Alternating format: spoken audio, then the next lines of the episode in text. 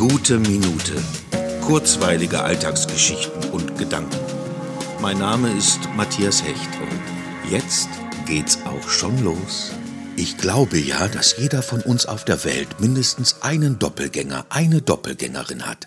Einen Menschen, der sich fast genauso bewegt, fast genauso spricht, uns sehr ähnlich sieht, aber vor allem in den Wesenszügen sehr gleicht. So sehr ich auch überzeugt davon bin, dass wir alle wirklich einzigartig sind, stelle ich mir dennoch vor, dass irgendwo auf dieser Welt unter diesen fast acht Milliarden Menschen mindestens einer ist, der uns sehr ähnelt.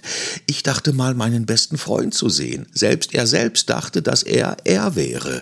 Mir gefällt diese Vorstellung. Es gibt da wen, der trotz einer anderen Sozialisation meiner Art und Weise sehr nahe kommt.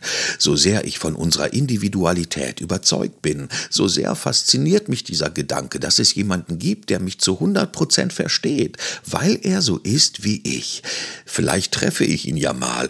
Oh, da läuft mir fast ein Schauer über den Rücken.